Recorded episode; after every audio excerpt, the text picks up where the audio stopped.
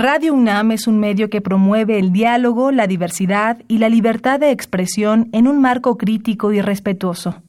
Los comentarios expresados a lo largo de su programación reflejan la opinión de quien los emite, mas no de la radiodifusora.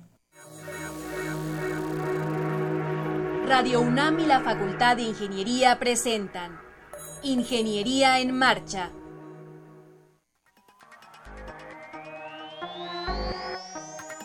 un espacio dedicado a la divulgación del quehacer de la Facultad de Ingeniería. Ingeniería en Marcha. Le informamos sobre las innovaciones tecnológicas y de investigación. Orientamos en temas de autoconstrucción. Presentamos la cultura y las artes. Y compartimos nuestras victorias en el deporte. Ingeniería en Marcha. Un programa pensado para vincularnos con usted. Ingeniería en Marcha.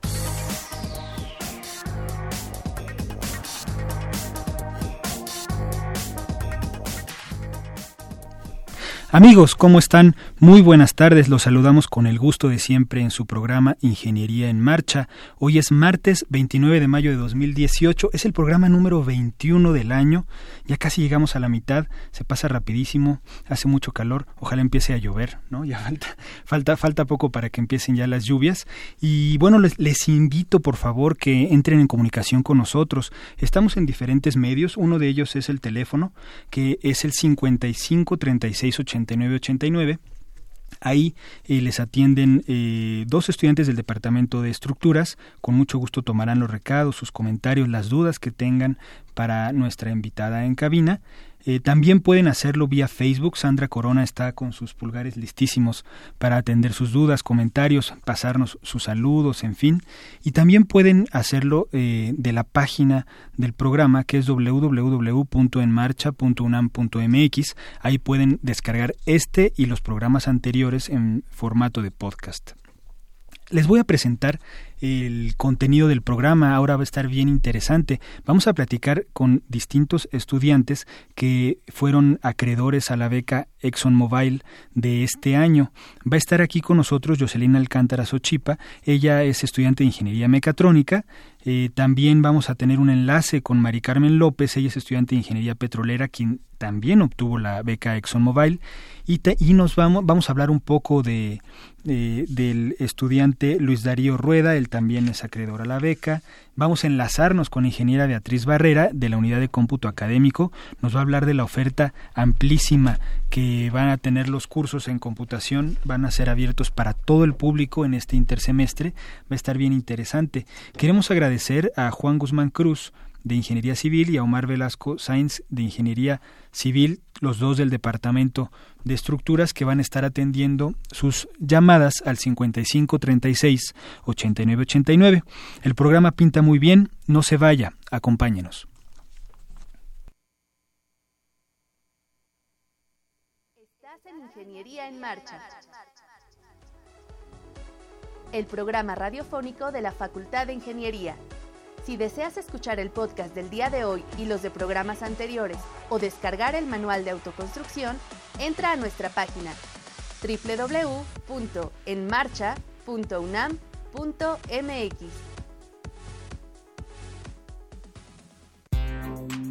Fundación UNAM y Petróleos Mexicanos lanzan su convocatoria para el Premio a la Innovación Fundación UNAM Pemex 2018 se premiarán las tres mejores propuestas en materia de emisiones de gas natural, eficiencia energética, sustentabilidad ambiental, entre otros temas. Podrán participar todas las tesis de licenciatura, maestría y doctorado que hayan obtenido su título profesional o grado académico antes del 8 de junio. Consulta las bases en www.funam.mx o al teléfono 53 400 910. Fundación UNAM. Contigo hacemos posible lo imposible.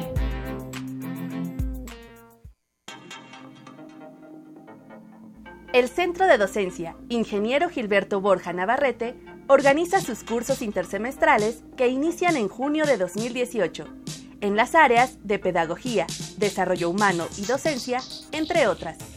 Consulta la información en www.centrodedocencia.unam.mx o al 5622 8159.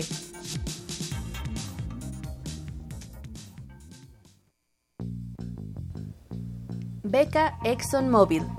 Es una beca que otorga la empresa ExxonMobil conjuntamente con Institute of International Education, dirigida específicamente a alumnos de la UNAM. Su objetivo es promover en los estudiantes del área STEM, Science, Technology, Engineering and Mathematics, la realización de un trabajo de investigación o tesis para obtener su titulación. Incluye ayuda económica para el desarrollo del proyecto de titulación, mentorías con un ejecutivo de la empresa, sesiones de conversación en inglés, la aplicación gratuita del examen TOEFL ITP y un viaje al corporativo de ExxonMobil en Houston, Texas. Para el proceso de selección, se debe aplicar y cumplir los requisitos de estar realizando un proyecto de investigación o tesis dentro del área STEM, llevar un promedio mínimo de 8.75 y haber participado en actividades extracurriculares de liderazgo o servicio comunitario.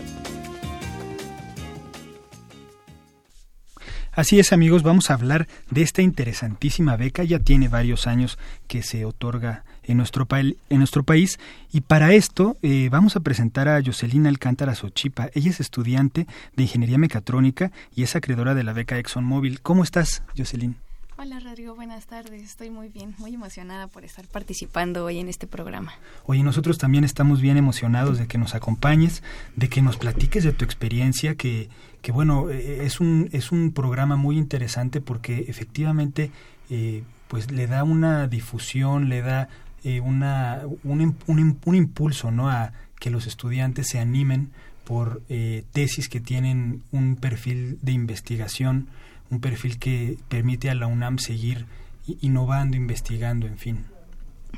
Eh, sí, bueno, como ya se escuchó en la cápsula anterior, el programa busca fomentar la investigación dentro de todos los jóvenes. Digo, tenemos muchísimas formas de titulación y todas son igualmente válidas, pero pues sí ha habido un cierto rezago últimamente respecto a la realización de las tesis. Y pues con esta beca se busca que más estudiantes opten por esta forma de titulación. Y yo también les recomendaría que lo hicieran ya que es un trabajo muy integral el que se realiza porque terminamos aplicando todo lo que vemos a lo largo de nuestra carrera y hasta cosas que no aprendemos en el proceso, desarrollamos, investigamos, concluimos y pues todo para hacer nuestro último trabajo académico. Claro. Oye, bueno, de esta etapa, ¿verdad? Sí, claro. Tu último trabajo de esta etapa. Fíjate que eh, eh, quiero que antes de que empecemos a hablar de, de tu trabajo de tesis, de la beca, de cómo fue este, la premiación, en fin, que nos des detalles, nos platiques un poquito de ti, de tu carrera, este, el semestre que cursas, un poco pues, ¿cómo, cómo decidiste estudiar esta carrera, tu, tu, traslado a la UNAM? ¿Qué se siente estudiar en la UNAM? Platícanos un poquito de este contexto. Sí, claro. Pues yo tengo, para empezar, 23 años y estudio Ingeniería Mecatrónica en Ciudad Universitaria, en la Facultad de Ingeniería. Eh, decidí estudiar esta carrera más o menos desde la secundaria, ya que fue cuando me empecé a dar cuenta que era, era muy afín a las matemáticas y a las ciencias exactas. Entonces decidí irme por alguna carrera que me ayudara a seguir desarrollando esta aptitud que yo tenía. Entonces me empecé a informar un poco, eh, me llamó mucho la atención pues todo el auge que comenzaban a tener los robots, la automatización y pues, yo dije, no, por ahí es mi camino. Eh, ya llego a la prepa con ayuda de orientación vocacional y esta exposición que me parece muy importante y que ayuda de verdad mucho, que es El estudiante orienta al estudiante, eh, me acerqué un poco más ya a los muchachos que se encontraban dentro del ámbito eh, estudiando la carrera y pues fue ahí cuando yo me convencí. Ya entrando a la UNAM, digo, creo que en muchos estudiantes y quizá en general graduados, es una emoción indescriptible el ver que llega tu resultado y pues tienes la carrera que querías en el plantel que querías, ¿no? Claro. Entonces, pues creo que ese ha sido uno de los días más felices de mi vida y no me arrepiento de la decisión que tomé porque siento que la facultad me ha formado mucho como persona y como futura ingeniera. La UNAM es una institución tremendamente noble, nos da todo y pues a cambio nos pide muy poco, ¿no? Generalmente es lo que tú quieras dar. Y creo que más bien debería ser como propio de cada persona decidir darle un poquito de todo lo que la institución nos da día con día, todo lo que nos ofrece y en fin. Em, respecto a mis traslados, por ejemplo, pues sí soy una, una como tantos estudiantes que vive lejos de la facultad. Mi traslado es aproximadamente entre hora y media o dos horas, dependiendo cómo funciona el metro, claro. ¿En total o de ida y otras? No, un, por ida, por trayecto. Hora y media, dos horas de ida, hora y media, dos horas de regreso. Digo, desarrollas algunas habilidades como hacer tarea, hacer tarea, dormir parado, este tipo de cuestiones. Pero la verdad vale la pena.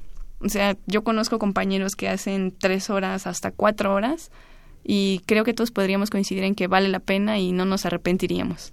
Claro, pero claro, pero te complica las cosas, ¿no? O sea, no es lo mismo vivir ahí a, diez minutos de camino, ¿no? Sí, sí, claro. que tener que estar invirtiendo tres o cuatro horas ya en total diarias, ¿no? Para poder llegar a la escuela y ahí empezar apenas, ¿no? Con tus clases. Simplemente el camino pues desgasta. Sí, exactamente. Afortunadamente también tuve la...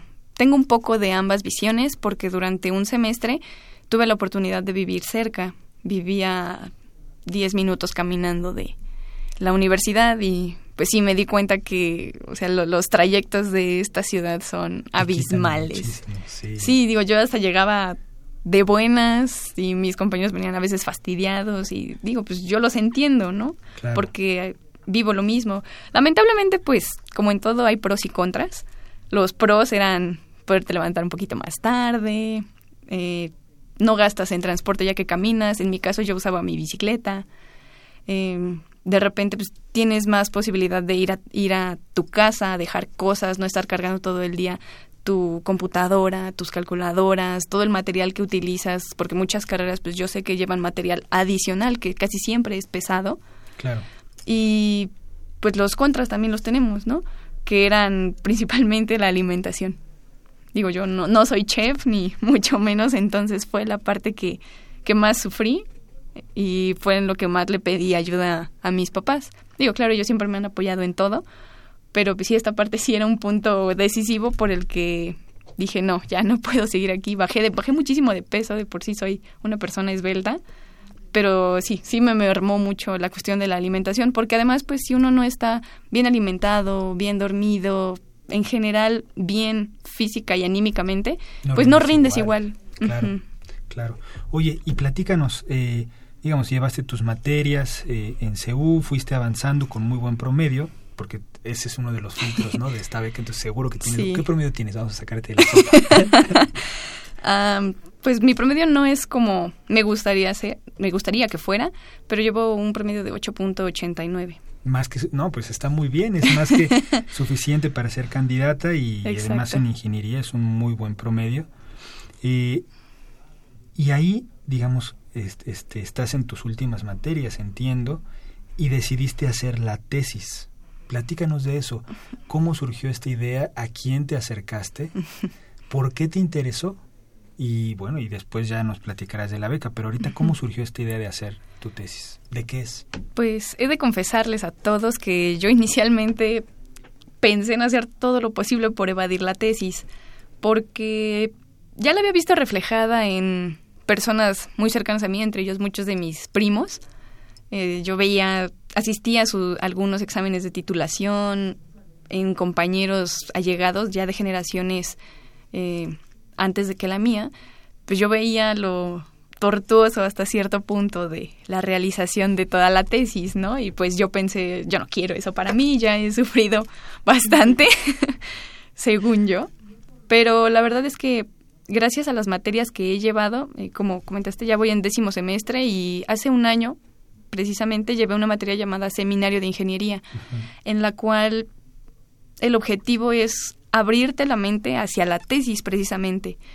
Es una materia en la que te dan muchos tips, mucho, muchas herramientas, muchas páginas de consulta, bases de datos y demás, con el objetivo de que realices un trabajo de investigación, como lo es en este caso la tesis. Y también al inicio y a mediados todavía de ese curso yo estaba bastante renuente a hacer este tipo de trabajo, pero pues platicando con gente que ya la ha hecho y viendo un poco más más allá de esta parte que sería mi titulación, ya pensando quizá en un posgrado, pues siento que sí tiene más valor el hacer un, un proyecto de esta escala en el que plasmas completamente tus ideas, tu modo de pensar, tu modo de investigar, o sea, todo queda estructurado en ese trabajo final. y creo que tiene, que tiene más peso el llegar y poder decir, pues mira, aquí está mi investigación, concluí esto, pues estoy buscando un lugar en este posgrado o en este otro. Es por eso que finalmente sí me decidí a hacerla y pues aquí ando. ¿Y de qué es? Platícanos. Pues mi tesis abarca el tema, bueno, un poco sobre el tema medianamente nuevo de, la, de un campo llamado arqueometalurgia. Este campo... Ajá, platícanos del campo. Sí, yo, yo sé que la palabra suena un tanto rimbombante y pues extraña, ¿no? Pero la arqueometalurgia es el campo en el que se estudian materiales metálicos históricos, es decir, antiguos, ya sean obtenidos de nuestra atmósfera, por ejemplo, una excavación donde se obtenga algún alguna vasija, alguna eh, pulsera hecha de algún material, o, que es en lo que se centra más mi trabajo de investigación, materiales rescatados de naufragios. Eh, estos naufragios, pues, principalmente el área, se, el área de estudio está centrada mucho hacia Europa, en España, porque en México, a pesar de que tiene mucho material arqueológico con el que se pueda trabajar, pues nuestras civilizaciones no desarrollaron a gran escala la, el trabajo en metales y a veces usaban metales, pero estos eran preciosos, entonces ahí pues ya obviamente hay de metales a metales y los trabajos se centran más en la conservación de materiales metálicos que sean ferrosos, es decir, que contengan hierro. Ok. ¿Ya tiene, ya bautizaste a tu tesis? ¿Ya tiene nombre o está...? Pues no, está... En borrador. Ajá, está en proceso, digamos. Todavía no está bien bien definido el título, pero el contenido y la línea de investigación, pues ya. ¿Quién te dirige? Eh, mi asesor de tesis es el doctor Miguel Ángel Hernández Gallegos, que pertenece al laboratorio CENISA, que es el Centro de Ingeniería en Superficies y Acabados, que se ubica está en... Bueno el nombre. Sí, está, está muy bueno. Que se ubica en el edificio de posgrado, en el anexo de ingeniería. Ok. Eh, ¿Te parece si, si escuchamos una una cápsula de tu tutor que nos habla un poco de, de, la importancia ¿no? de, la investigación. Sí, eso sería perfecto. Vamos a escucharla.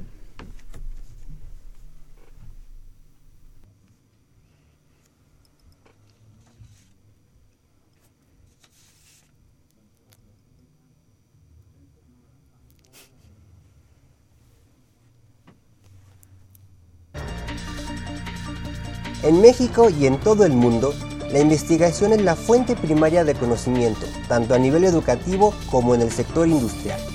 Ese conocimiento conlleva la generación de tecnología en distintos niveles de aplicación con el que se beneficia toda la sociedad.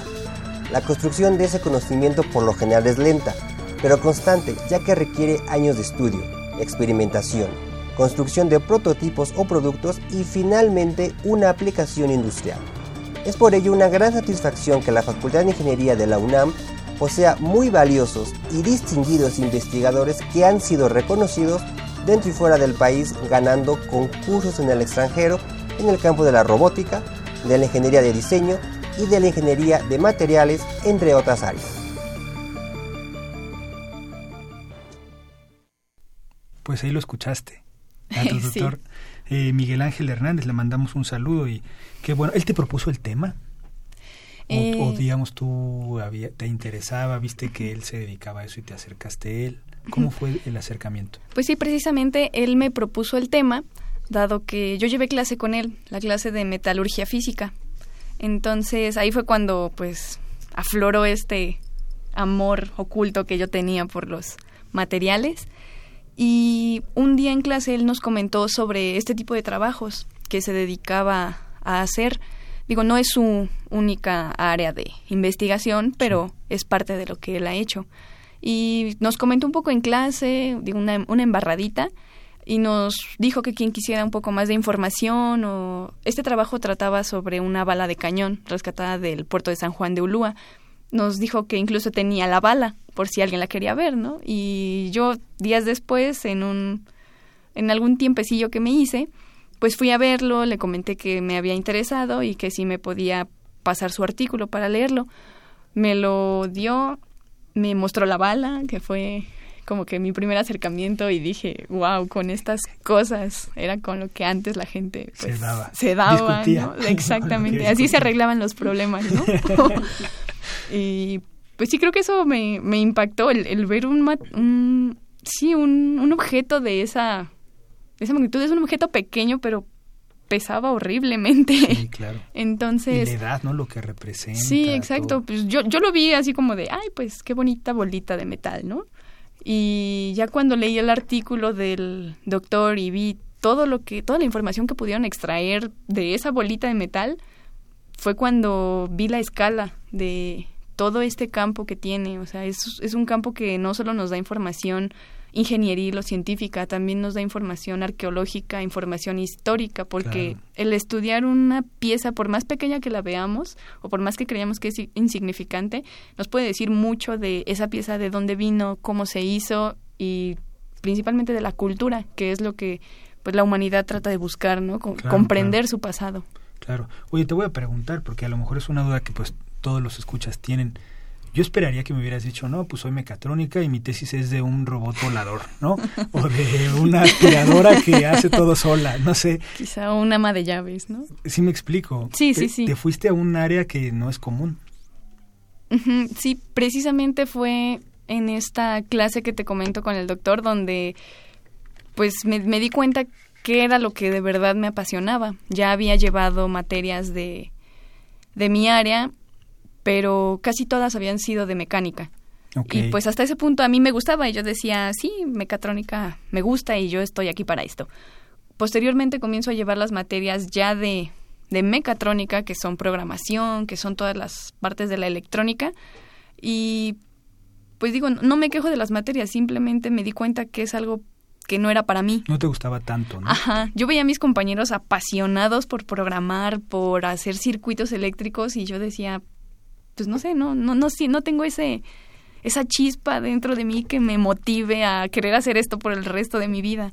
Entonces dije, tengo que buscar, debe haber algo que, que me guste hacer, que me llame la atención hacer, por lo que yo genero una pasión. Y pues terminé en el área de materiales y Claro. manufactura, principalmente materiales metálicos. Muy bien. Eh, ¿Te parece si, si eh, vamos a continuar la entrevista en un momento, eh, pero vamos a hacer un enlace con, un, con tu compañera Mari Carmen López? Ella eh, es estudiante de ingeniería petrolera, también es acreedora a esta beca. Eh, vamos a hacer unas preguntas. Sí, claro. Y, y vamos a seguir este, pues, pues platicando contigo, ¿no? No sé si la conoces, ¿la conoces?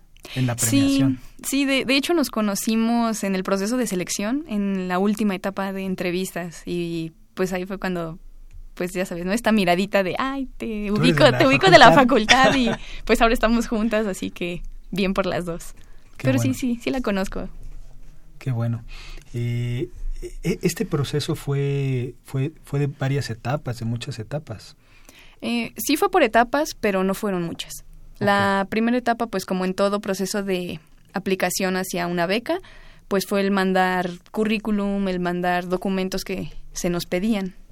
Ahorita seguimos platicando Sí, de claro. eso y estamos, está en la línea eh, Mari Carmen López. ¿Cómo estás, Mari Carmen?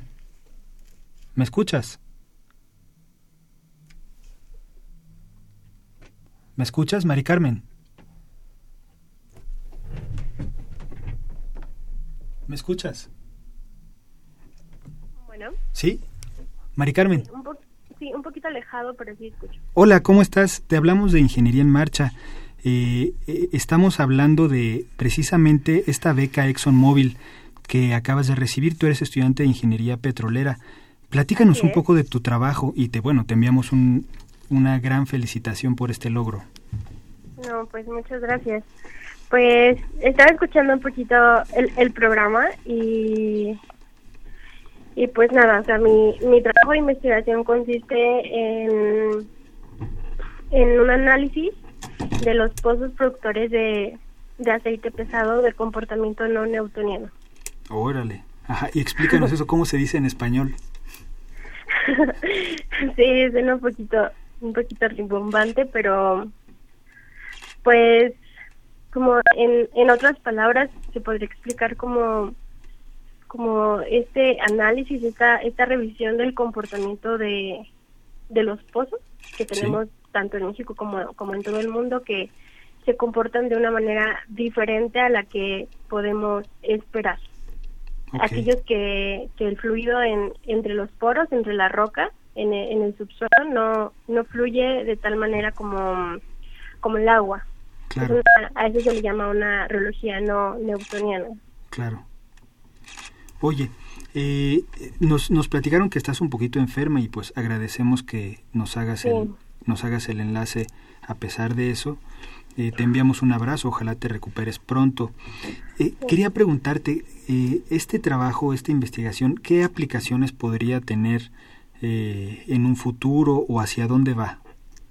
Ajá, pues el trabajo se está enfocado en proponer una metodología para poder eh, analizar las pruebas de presión de estos de estos pozos y con y con esta metodología lo que se busca es que los parámetros que se determinan sean este, suficientes o con la, la suficiente con, confiabilidad de que nos van a servir para realizar modelos con gráficos especializados, mm, formulaciones para discretizar lo que se le llama en ingeniería petrolera el daño daño, daño o daño total de los pozos y así poder calcular una buena producción en un futuro y pues saber qué, qué operaciones se pueden realizar en los pozos. Claro. ¿Cómo ves eh, esto para que lo comentes con nuestros radioescuchas? ¿Cómo ves el futuro de México en, en cuestión de pues el petróleo con el que contamos? ¿Nos queda poco? ¿Nos queda mucho? ¿Cómo ves el escenario? Sí, bueno, pues esa es creo que una pregunta obligada, ¿no? Creo que a todos los petroleros, a pesar de que pues somos un poquito más por la parte de ciencias de la tierra, creo que la parte social y la parte de del petróleo siempre nos intriga a, todos, ¿no? Y pues yo, pues sabiendo un poco más del tema y, y leyendo en eso, creo que hay claramente dos puntos de vista, ¿no? Como los pesimistas, que podríamos llamarlos, que pues ven el fin del petróleo a la, a la vuelta de la esquina y los los contrarios, los que los, que piensan que el petróleo va para mucho, ¿no? Creo que yo no me puedo definir ahorita ninguna de las dos posturas, pero pero pues los datos, las estadísticas y demás nos dicen que el petróleo sigue siendo la fuente de energía principal tanto en México como como, como todo el mundo y que siendo esta la principal también es muy importante tener a personas especializadas en el tema que si bien este la energía nos ayuda al desarrollo tecnológico y económico de, un país, también hay que saber cómo explotarla. No creo que se acabe tan rápido como algunas personas lo dicen, pero lo que sí es importante es saber administrar. Claro, eso es muy importante. Exacto, y saber, o sea, tener los, los pies en la tierra y saber que la energía nos ayudan mucho, pero que tampoco es infinita.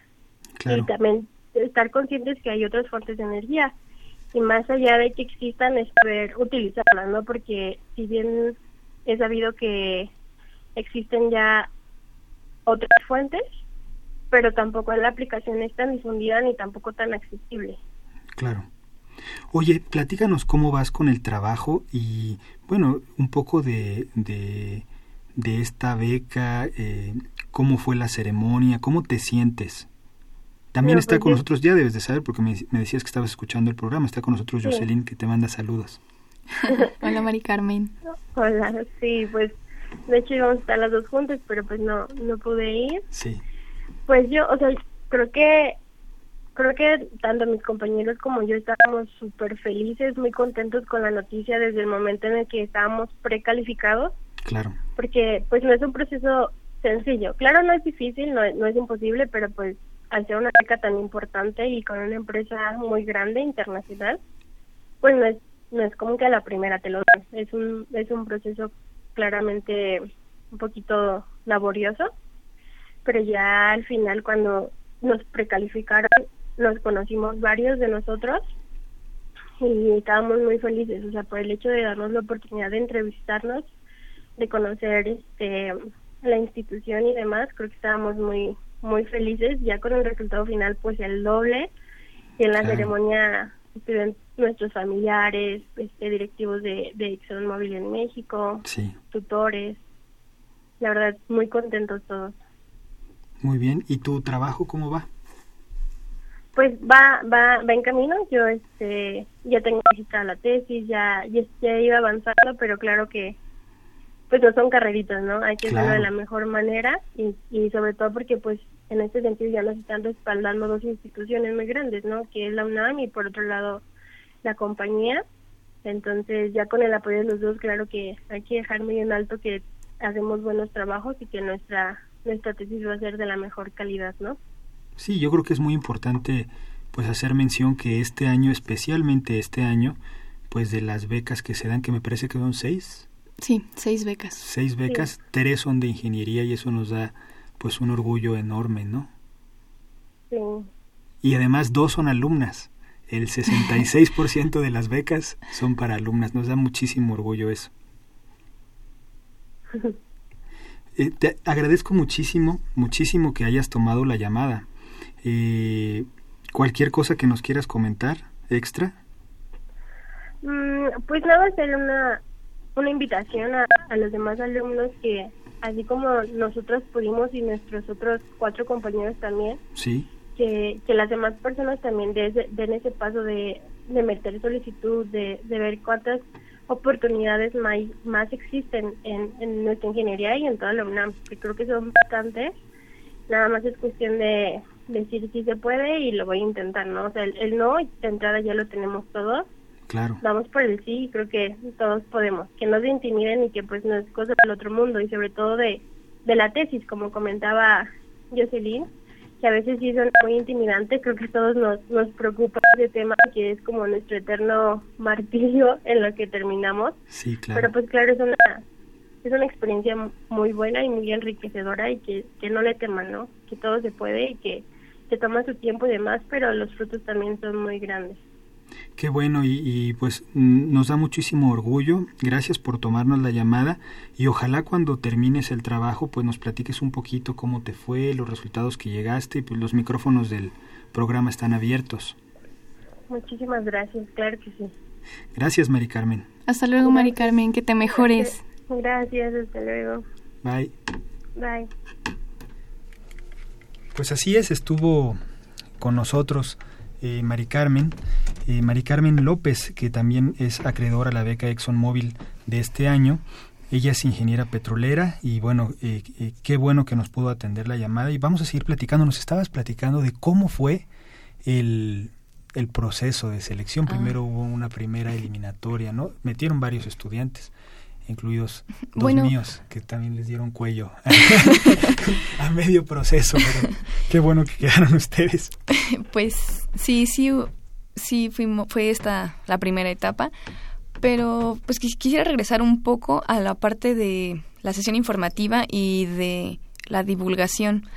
Em, yo cuando me enteré de la beca también le comenté a compañeros míos para que concursaran por ella, pero pues conforme les decía compañeros y más fue la sorpresa cuando llegué a la sesión informativa de que éramos muy pocos, digo, para una beca cuyo programa parece más atractivo que el que la media debido a pues los beneficios que este incluye, ¿no? Como el programa de mentoría, como eh, toda la parte de eh, la aplicación gratuita del TOEFL y las conversaciones en inglés, que son cuestiones que no siempre las encuentra uno en una beca o difícilmente las vamos a encontrar, pues me llevé la sorpresa de que éramos muy pocos los que estábamos ahí. Yo esperaba un auditorio pues lleno, ¿no? De personas, bueno, de, compañeros ávidos de querer, ajá, de querer competir por esta beca. Y las mismas personas que nos fueron a dar la sesión nos dijeron que increíblemente el sí, solo se otorgan seis becas, pero increíblemente las solicitudes son muy pocas o no serían las esperadas. Y esto yo creo que se debe principalmente a la falta de, de difusión y quizás está un poco la falta de interés. Yo me enteré por un correo de la COPADI, de la Facultad de Ingeniería. Pero pues muchos compañeros no se enteran porque o no revisan el correo o no tienen correo UNAM o simplemente es un correo que pues dejaron perder. Y yo sí quisiera comentarles a los que nos escuchan, a todos mis compañeros, que no den, no echen en saco roto todas estas oportunidades de divulgación, porque no siempre lo vamos a encontrar las mejores oportunidades en un panfleto, no siempre van a querer que nos enteremos de lo mejor, entonces siempre hay que estar informados, hay que estar buscando, revisando correos, revisando las las páginas de la UNAM, de las facultades y de todas las divisiones que son, que son allegadas a la UNAM. Entonces, para que así pues puedan ver que, que sí hay muchísimas oportunidades de becas, pero los aspirantes somos en realidad pocos. Claro. Vamos a hacer una pausa y volvemos. Sí, claro. El Centro de Docencia Ingeniero Gilberto Borja Navarrete organiza sus cursos intersemestrales que inician en junio de 2018 en las áreas de pedagogía, desarrollo humano y docencia, entre otras. Consulta la información en www.centrodedocencia.unam.mx o al 5622 8159.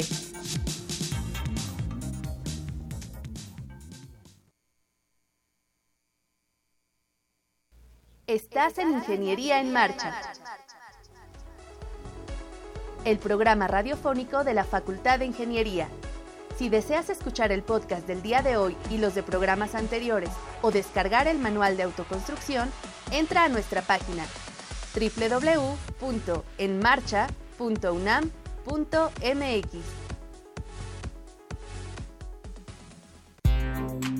Fundación UNAM y Petróleos Mexicanos lanzan su convocatoria para el Premio a la Innovación Fundación UNAM Pemex 2018 se premiarán las tres mejores propuestas en materia de emisiones de gas natural, eficiencia energética, sustentabilidad ambiental, entre otros temas. Podrán participar todas las tesis de licenciatura, maestría y doctorado que hayan obtenido su título profesional o grado académico antes del 8 de junio. Consulta las bases en www.funam.mx o al teléfono 53 400 910. Fundación UNAM. Contigo hacemos posible lo imposible. Estamos de regreso con ustedes, amigos. Vamos a seguir platicando. Estamos en el proceso, ya te interrumpí dos veces. Vamos a seguir platicando de él, por favor. No te preocupes.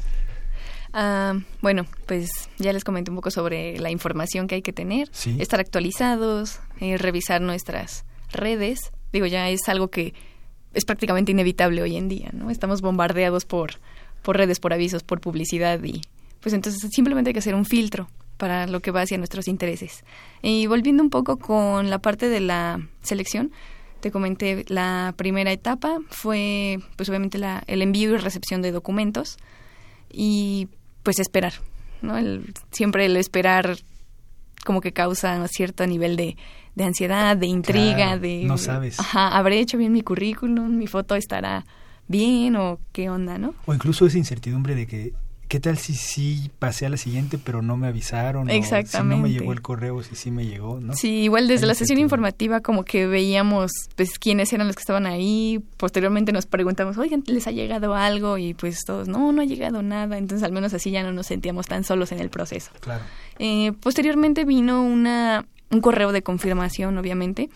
Eh, la beca, bueno, los organizadores de la beca tienen al menos la atención de informarte si es que pasaste o es que no pasaste a la siguiente etapa, ¿no? Para tampoco quedarte con esta incertidumbre de por siempre ya nunca saber qué fue de ti. Entonces nos llegó el, a nosotros el correo de que habíamos sido pues acreedores, no a la beca, sino a seguir participando. Ya el siguiente proceso constó de una entrevista personal. Y digo, no quisiera revelarles obviamente todo lo que conlleva la entrevista, ya que es algo bastante sorprendente. Le, todos mis compañeros que me están escuchando, pues deberían vivir la experiencia para llevarse todas estas sorpresas. Pero no, no es una entrevista de rutina, digamos. Yo, pues todos mis compañeros y yo creímos que iba a ser lo clásico llegar, pararse frente a o sentarse frente a cierto tipo de personas, dos, tres, ajá, exponer, decir por qué, por qué yo y demás, ¿no? Pero pues no, la, verdad es todo el proceso es, es diferente y es muy interesante. Te, te ayuda hasta como persona a, no, no estar preparado siempre para lo mismo, para salir del área de confort y pues hacer cosas nuevas y diferentes, ¿no? Entonces, pues ya posterior a esta entrevista, eh, vinieron los resultados finales, donde, pues hace rato te comenté que el ver en mi computadora mi, mi pase a mi carrera en la UNAM había sido uno de los días más felices de mi vida y pues este creo que fue otro de ellos. sí, pues ver que, que ya la empresa y los organizadores mandan el correo felicitándote por ser uno de los seis acreedores a la beca. Sí. Pues ya es una sensación muy, muy bonita, de felicidad, de entusiasmo, al mismo tiempo un poco de miedo porque no sabes si de verdad vas a ser lo que ellos esperan, pero pues simplemente hay que tener valor y hay que hacer las cosas, hay que enfrentarse a los retos, hay que saber cómo tratarlos y seguir adelante. Y pues ya, aquí es hasta donde nos ha llevado este programa, que a pesar de ser corto, bueno, el tiempo que llevamos no ha sido mucho. Comenzamos todo esto en, en abril, a inicios de abril, que eh, comenzó con la ceremonia de, de premiación. Pero ha sido muy, muy gratificante hasta ahora, la verdad. Oye, ya tienes el apoyo, digamos, eh, eh, recibiste el reconocimiento. Platícanos, el tema, el tema que nos empezaste a platicar de tu tesis oye bien interesante. tienes que trabajar con gente de, otras profesiones o, o en esta, o sea, platícanos de esta área, ¿no? Hay arqueólogos, historiadores, no sé, se oye muy, muy este como de, pues sí, de película, ¿no? De investigación, de, de, de, descubrir cosas. Está muy padre el tema. Pues sí, digo, yo la primera vez que escuché el título pensé en Indiana Jones, ¿no? pero digo, quizá eso fue un poco de lo que me motivó a entrar en el campo, pero pues sí, efectivamente, como comentas, es un área multidisciplinaria, porque necesitamos desde los expertos metalurgistas para poder realizar las pruebas al material, así como los químicos que se encargan de todo este rollo de análisis de las reacciones. Exacto, todo lo que hay, todos los componentes que podemos encontrar, los óxidos, los iones y demás cosillas.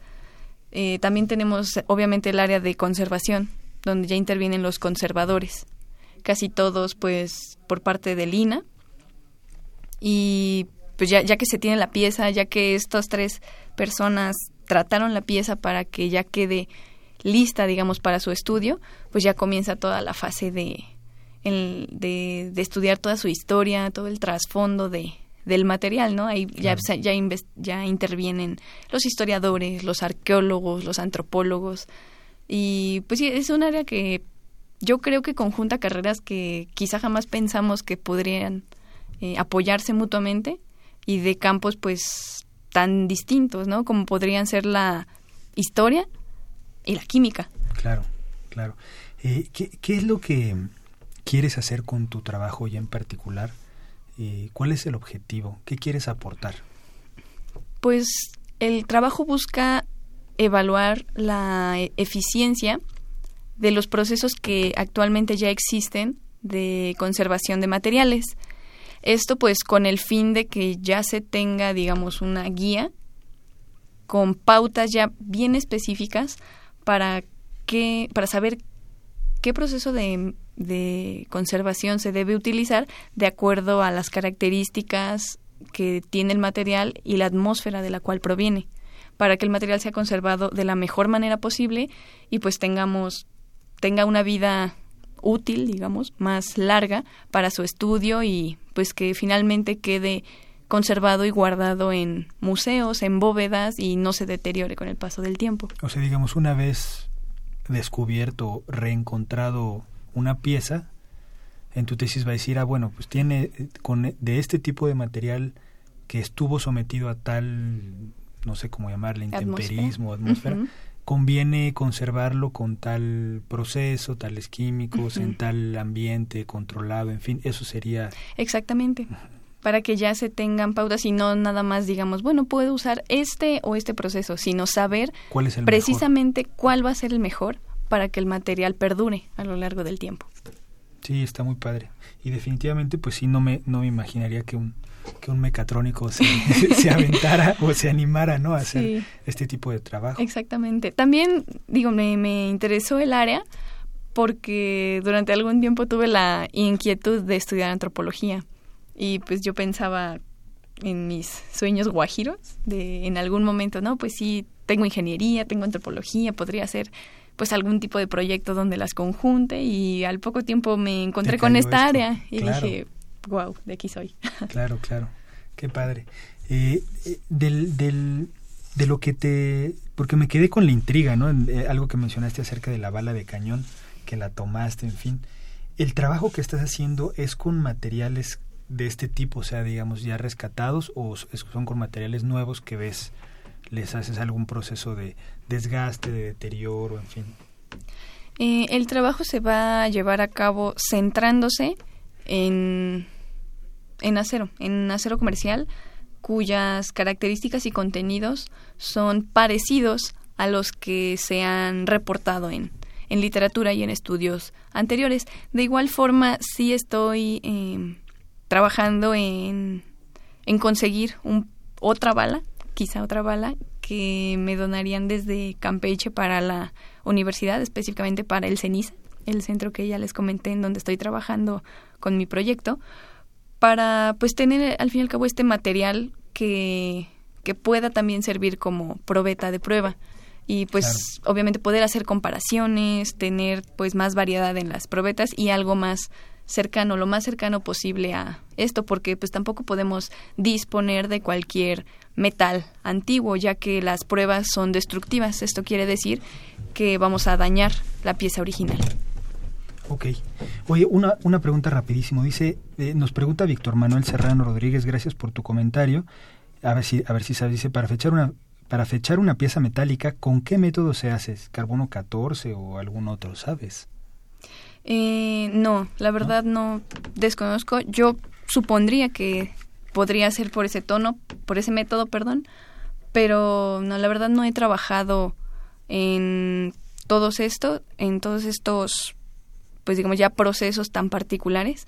Lo que vi que se puede hacer es por medio de pruebas destructivas y no destructivas, saber el contenido de materiales distintos que hay en la pieza, la ajá y todas esas cosas así como la estructura interna que tiene la pieza. Esto nos ayudaría a saber el tipo de manufactura que tuvo ya sea por forja ya sea por colada o todos estos diversos tipos pero precisamente ese de la fecha no ese sí se los debería para otra ocasión no no te preocupes tenemos en la línea a Beatriz Barrera Hernández eh, ella es de la unidad de cómputo académico. Ingeniera Beatriz, ¿cómo estás? ¿Qué tal? Buenas tardes. Buenas tardes. Bien, gracias. Este, estamos bien interesados en los cursos que está ofreciendo la unidad de cómputo de la facultad para este intersemestre. Así es, nosotros empezamos el 18 de junio para terminar el 29. Ajá. Estos cursos son es de carácter general. Hay cursos básicos para personas que no han todavía tenido ningún contacto con la computadora. Sí. Eh, ¿Y algunos ejemplos de ellos? Sí, por ejemplo, cursos básicos, tendríamos como que el primer sería introducción de la computación. Sí esto, para este curso no, no requerimos de ningún antecedente, ni de ningún conocimiento. Okay. Y, tenemos, pues, por ejemplo, el curso de eh, Office básico, uh, hay programación básica también, introducción a la programación para aquellos que quieran apenas empezar a, a, programar. Sí. Y desarrollo de web, um, algo como que ya un poco más aplicable sería mantenimiento de computadoras, auto, AutoCAD básico, AutoCAD avanzado. Eh, en fin, tenemos, son 30 cursos, perdón, 28 cursos. Sí. Eh, y están en distintos horarios, de 9 a 12, de 12 a 3 y de 3 a 6 de la tarde. Ok. ¿Hay alguna página eh, web en donde el público en general pueda consultar eh, los cursos? ¿Sí? Sí, claro que sí. La página es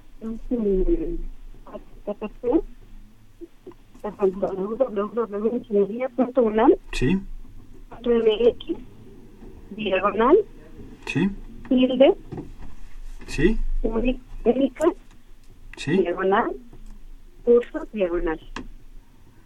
También pueden encontrar información en el Facebook que se llama Cursos Única y también tenemos otra página de Facebook que se llama Única. Ok, en la página de Facebook de Única también están. Así es. Perfecto, perfecto.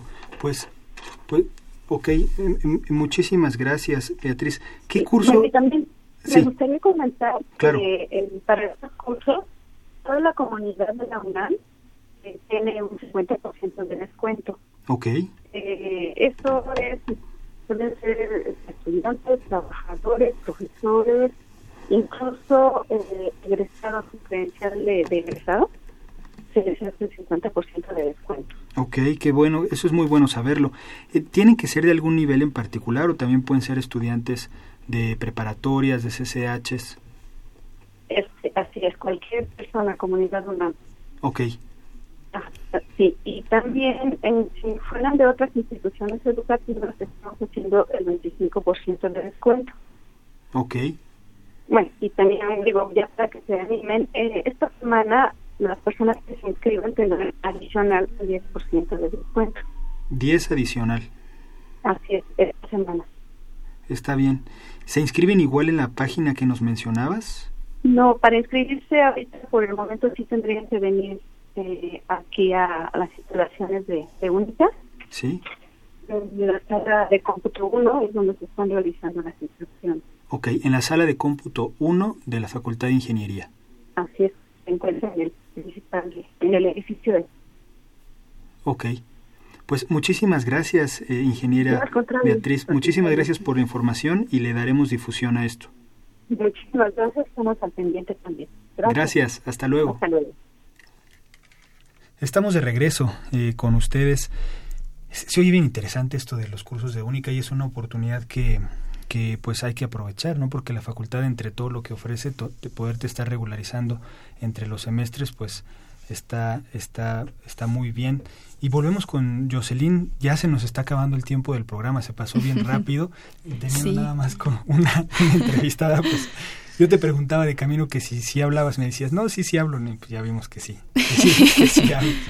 Este, estamos platicando de qué se podría hacer, ¿no? Eh, quiénes intervienen en, el, en, el, en, en este tipo de investigaciones y que lo estabas haciendo con material pues más o menos reciente, pero viendo el efecto o los efectos que tienen, ¿no? Eh, con distintas condiciones. El, el acero eh, es el que estás estudiando particularmente. Eh, de hecho, lo que se va a estudiar son los óxidos que se generan en la superficie de este acero. Entonces, pues como te comenté anteriormente, se está usando acero comercial de bajo carbono porque su contenido en otros em, elementos es parecido a lo que ya se ha encontrado en los óxidos de materiales históricos originales. Ok.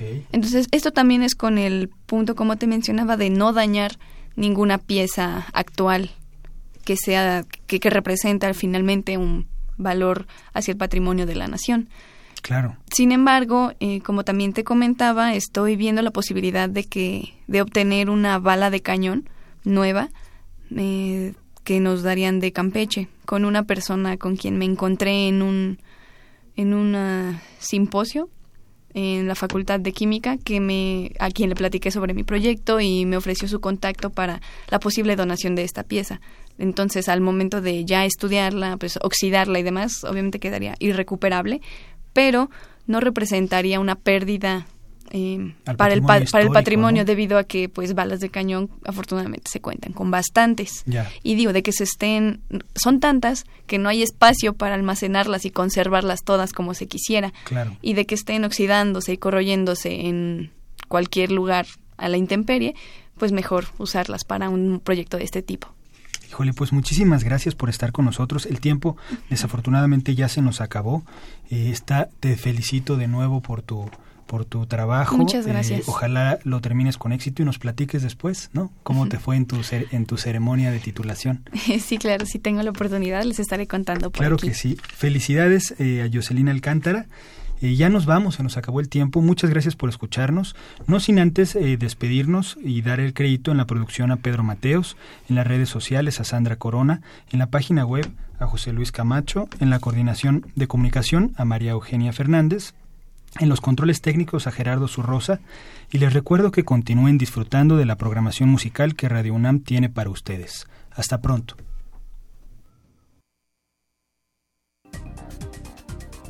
Acompáñanos la próxima semana en Ingeniería en Marcha, en un programa relacionado a la construcción del nuevo aeropuerto de la Ciudad de México, donde se abordarán aspectos técnicos, geotécnicos ambientales y de aeronáutica.